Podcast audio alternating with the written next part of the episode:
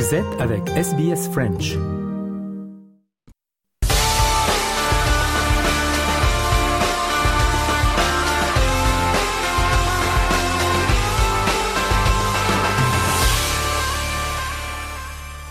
Le journal des sports de ce jeudi avec tout d'abord euh, l'Open d'Australie avec euh, Novak Djokovic qui s'est imposé en quatre manches contre l'Australien Popirine. Et puis il y a eu euh, la victoire de Dominor hier en trois manches contre l'Italien Matteo Arnaldi. Surtout avec l'aide du public. On écoute Dominor. Yeah, look, very happy. I mean, Matteo, he's a hell of a player. Um, very exciting player, has got a lot of firepower and has a very, very high level. Um, I thought I just had to be solid here, use the crowd, uh, try to stay focused, and uh, I'm very happy to, to get the win today. So thank you guys. Et maintenant, ce focus sur les Françaises et les Français. Caroline Garcia, battue par Magdalena Freck, la Polonaise en deux manches. Et puis, il y a eu la victoire de Diane Paris contre Rakimova, la russe. On écoute la française. C'était pas euh, le meilleur match en termes de niveau de jeu pour moi et de, de sensations. Euh, c'est vrai que je sentais pas vraiment mes coups. Physiquement, j'avais l'impression de pas arriver à bien m'ajuster sur toutes les frappes, mais euh, du coup, c'était plus un match mental, on va dire, euh, d'essayer de, garder euh, la bonne attitude, de rester positif pour euh, essayer de de rester euh, de rester proche au niveau du score et de, de passer devant dès que dès que j'avais l'occasion. Et, euh, et c'est ce qui s'est un peu passé pendant le match. Et, euh, et ensuite j'ai réussi à voilà, garder une certaine intensité dans le deuxième pour euh, pour essayer de lui laisser un petit peu la tête sous l'eau après la fin du premier et j'ai été plutôt bien aidée aussi par, par les supporters, donc, euh, donc honnêtement euh, très contente. Ouais. Là, tu fais un, un, sacré bond pour la course vers les, vers les JO. T'y penses, t'y rêves tu... Ça se passe comment là? Ouais, bien sûr. Euh, ça se rapproche vite, donc euh, donc c'est, je pense forcément euh, euh, dans notre tête à toutes, euh, à toutes et à tous aussi, parce qu'il y a les garçons, mais euh, en tout cas moi c'est dans la mienne et euh, et ce serait bien évidemment un rêve, mais c'est aussi un objectif pour moi de pouvoir y participer, donc euh, tout compte. Manarino s'est imposé contre Munar, l'Espagnol en cinq manches. Deuxième victoire en cinq manches pour le numéro un français dans cet Open d'Australie. Il jouera contre l'Américain Ben Shelton au troisième tour.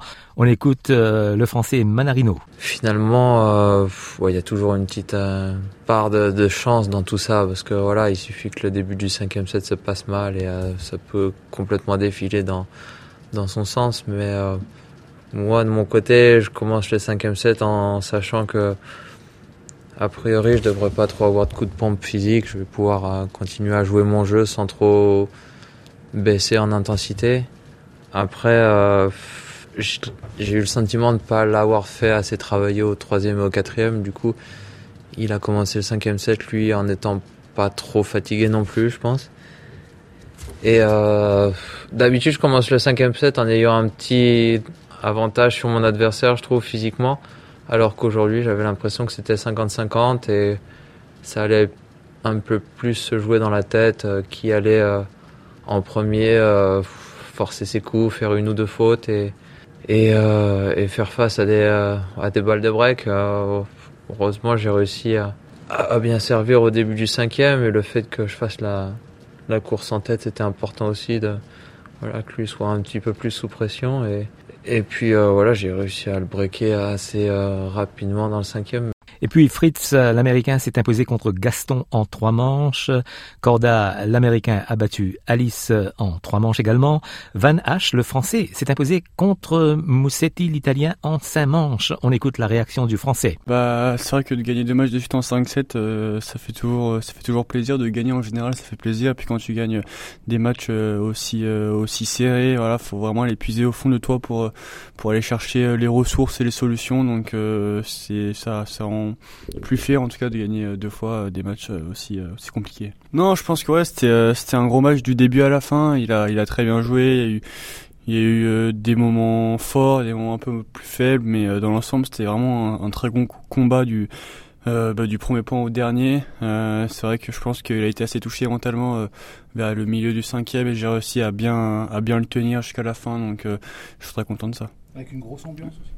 Ouais, c'est sûr que voilà, c'est assez ouf d'avoir autant de Français euh, sur euh, sur un cours ici en Australie, alors qu'on est à l'autre bout du monde de, de la France. Euh, c'est bah c'est toujours les mêmes mecs depuis le début du tournoi. c'est ouais, c'est vraiment des génies. merci à eux d'être d'être d'être encore une fois venus nous soutenir, nous les Français, parce que je les ai vus aussi sur le sur les autres matchs. Et ils nous poussent, ils nous poussent beaucoup. Et a presque l'impression de jouer à Roland, quoi. Donc ça fait toujours très plaisir. Ça ça motive encore plus. Et puis la défaite de Richard Gasquet par Carlos Alcaraz en trois manches. On va écouter euh, la réaction de Richard Gasquet en conférence. C'était peut-être la dernière apparition de Richard Gasquet à cet Open d'Australie. Déjà, j'aurais pas signé pour, le tableau. C'est sûr que c'était difficile. C'est clair que c'était vraiment bon. L'an passé, j'avais des tirages corrects. J'ai mal négocié, mais là, c'est vrai que j'ai tombé le un des pires. Après, il y a eu un gros premier set. Je suis resté, resté dans le match avec le service. C'est vrai que c'était, j'ai très très bien servi il a eu beaucoup de balles de break et après euh, il y a eu des gros points au tie break. Il a fait, il a, fait les, coups qui qu'il fallait. Moi, un ou deux coups, je peux, je peux mieux faire. C'est vrai que je me suis vu gagner un peu. je me suis vu gagner ce premier set.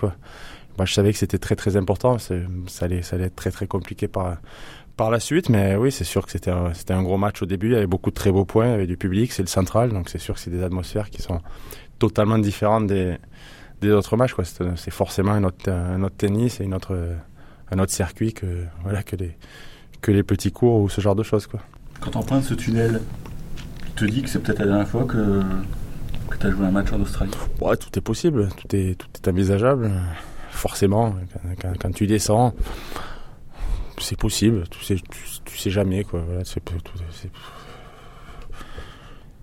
c'est possible. Après, on verra bien comment la saison se, se déroule. Si j'arrive à bien remonter un petit peu, on verra. Bah, sinon, écoute, hein, voilà. Peut-être que je rejouerai plus ici. Mais j'ai joué quand même pas mal, pas mal de fois. Je suis venu quand même euh, depuis les juniors une vingtaine de fois, donc euh, j'ai pas à rougir quand même du nombre de fois que j'ai joué ici. Après, c'est sûr que c'est c'est des moments uniques quand même, quoi, de se retrouver là sur le cours. Voilà, le tunnel, comme tu comme tu dis. Après, c'est sûr que c'est quelque chose qui est, qui est incroyable et qui et qui forcément manquera à tout genre de tennis quand tu l'as plus. C'est sûr que c'est tellement incroyable de, se retrouver là sur le cours comme numéro 2 mondial. Voilà, ça reste quand même des grands souvenirs. Quoi. On verra bien. Et puis la Tunisienne Once Jabeur, éliminée par Andriva la Russe. On l'écoute. Before I started to play on the WTA tour, I always watched the way her the, her matches, and I was always so inspired by the way she plays. And now I had a chance to play against her, and uh, honestly, in the first set, I showed. Uh, an amazing tennis. I uh, honestly didn't expect that from myself, and uh, it's Mira Andriva jouera maintenant contre la Française Diane Paris. On passe au foot, la Cannes en Côte d'Ivoire avec euh, la victoire du Maroc contre la Tanzanie hier, 3-0. Hugo Moissonnier pour RFI. Un an après le Qatar, le Maroc débarque à San Pedro avec un 11 pratiquement identique. La vraie nouveauté, c'est un statut de grand favori qu'il faut assumer. Alors le capitaine Romain Saïs montre la voie à la demi-heure de jeu.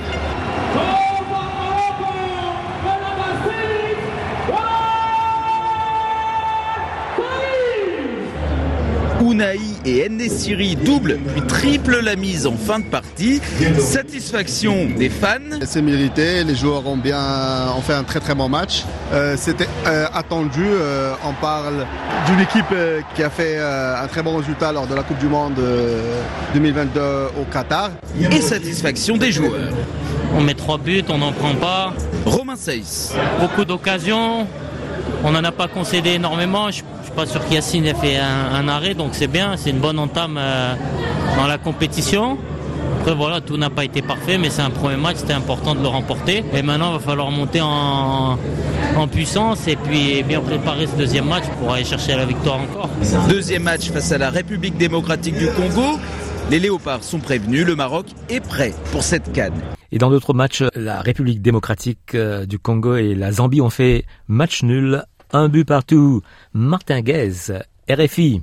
C'est vrai qu'ils peuvent avoir beaucoup de regrets finalement ce soir. Euh, les Congolais, ils ont dominé le match de la tête, des épaules, des pieds, euh, d'absolument tout. Si on regarde les stats en, fin de rencontre, ça fait 25 tirs, rendez-vous compte.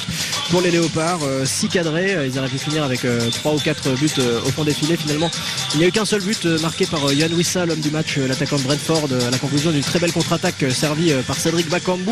Et encore, c'était pour réagir à l'ouverture du score de la Zambie, un but absolument fabuleux, une sortie complètement ratée de Lionel Passy, le, le gardien de la RDC. Le ballon est, vite euh, relancé en, touche par euh, Fashion Sakala. Il trouve Kings Kangwa, le joueur de l'Étoile Rouge de Belgrade, en une touche qui reprend de voler. Le gardien n'est pas dans sa cage. Ça fait 1-0. On jouait là la 24e minute pour, euh, pour la Zambie et c'était le gros coup à ce moment-là pour, pour les Zambiens qui n'ont pas proposé grand-chose. On a retrouvé Stopida Suzu, le vainqueur de la Cannes de 2012. On a retrouvé Frankie Moussonda, la tour de contrôle de la défense de la Zambie. On a surtout vu beaucoup, beaucoup d'attaques côté congolais. On a vu Gaël Kakuta dans un grand soir, Yohan Wissa, Bakambu, Bongonda. On ne sait plus les citer tous les joueurs qui ont fait un, gros match euh, ce soir euh, du côté de, la RDC, mais ils ne repartent qu'avec un seul point après avoir été absents lors de leur dernière canne. Ils repartent un peu frustrés les hommes de Sébastien de Sabre, mais avec un point, euh, c'est déjà pas mal. On peut toujours espérer se qualifier pour la prochaine canne, pour la prochain tour de, cette canne. En, tout cas, le prochain match pour les Congolais, ce sera contre le Maroc et ce sera dimanche soir. Mardi, le Mali s'est imposé contre l'Afrique du Sud 2-0. Thomas de Saint-Léger, RFI.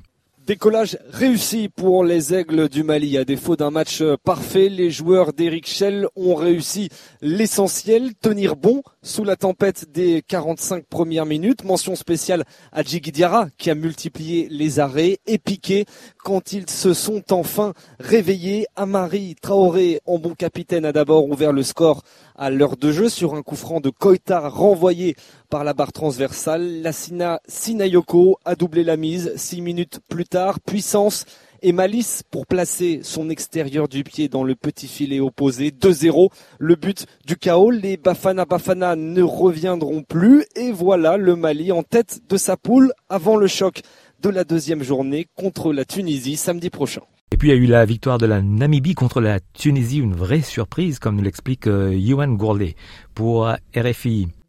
À la 88e minute du match, le stade Amadou Gonkou-Libali de Korogo a explosé de joie.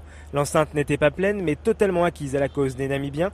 Sur un but de la tête de l'attaquant Deonoto, qui poussait déjà depuis quelques minutes sur le but tunisien, la Namibie a ouvert le score et aurait même pu l'emporter 2 buts à 0 grâce au même Deonoto, une nouvelle fois buteur 4 minutes plus tard, mais finalement hors jeu sur la passe de Chalou Lillet, la star de l'équipe. Si la Tunisie a eu plusieurs occasions, les Brave Warriors namibiens ont très bien porté leur surnom en se battant de bout en bout et en se créant de belles occasions tout au long du Les Namibiens remportent ainsi leur toute première victoire dans la compétition pour leur quatrième participation, un jour historique pour ce pays d'un peu plus de 2 millions d'habitants. Après le match nul de l'Égypte, du Cameroun et de l'Algérie et la défaite du Ghana, la victoire namibienne sur la Tunisie confirme donc la difficulté des grosses équipes à remporter leur premier match de poule, ce qui promet un beau suspense pour la suite. Enfin, le Burkina Faso s'est imposé contre la Mauritanie 1 à 0. Sylvie Berruet. RFI. Succès face à la Mauritanie, un but inscrit sur penalty dans le temps additionnel par Bertrand Traoré, qui est, lui est entré en jeu 20 minutes plus tôt. Un coup dur pour les Mourabitoun qui ont longtemps cru euh, gagner un point qu'ils auraient mérité. Toujours pas de victoire en phase finale de Cannes et beaucoup de regrets pour le milieu de terrain Oumar Ngom. Bien sûr, bien sûr, les regrets, on est, on est déçus de ce match parce que tous nos efforts ont été réduits à néant. Maintenant, on se relève, on, hoche la tête et, voilà. Vous étiez tout près de, ce point qui vous manque en ouverture de match de Cannes. Qu'est-ce qui a fait la différence euh, Ce qui a fait la différence, je pense, c'est on a eu un manque de lucidité à la dernière minute. Et euh, comme le dit le coach, on aurait pu scorer évidemment. Mais on, relève la tête, bien sûr. On relève la tête et on va essayer d'aller chercher quelque chose sur les deux prochains matchs. En Espagne, la Coupe du Roi, huitième de finale. Il y avait deux matchs hier. Osasuna s'est incliné face au Real Sociedad 2 à 0. Il y a eu la victoire de Gérone contre Rayo Vallecano 3 buts à 1. Et puis euh, chez les dames en France, le Paris Saint-Germain s'est imposé contre Reims 4 buts à 0. Un mot de l'Euro de handball avec euh, la France qui s'est imposée contre l'Allemagne 33 à 30 avant-hier. On passe au Dakar, la dixième étape euh, gagnée par le Français Gerlin Chicherit. Sébastien Loeb, le Français, a fait une excellente opération lors de cette dixième étape, mais l'Espagnol Carlos Sainz est toujours devant le Français au général. Voilà pour le journal des sports de ce jeudi.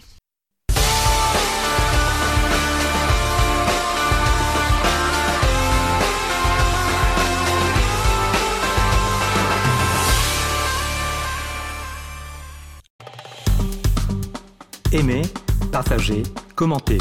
Suivez-nous sur facebook.com slash sbsfrench.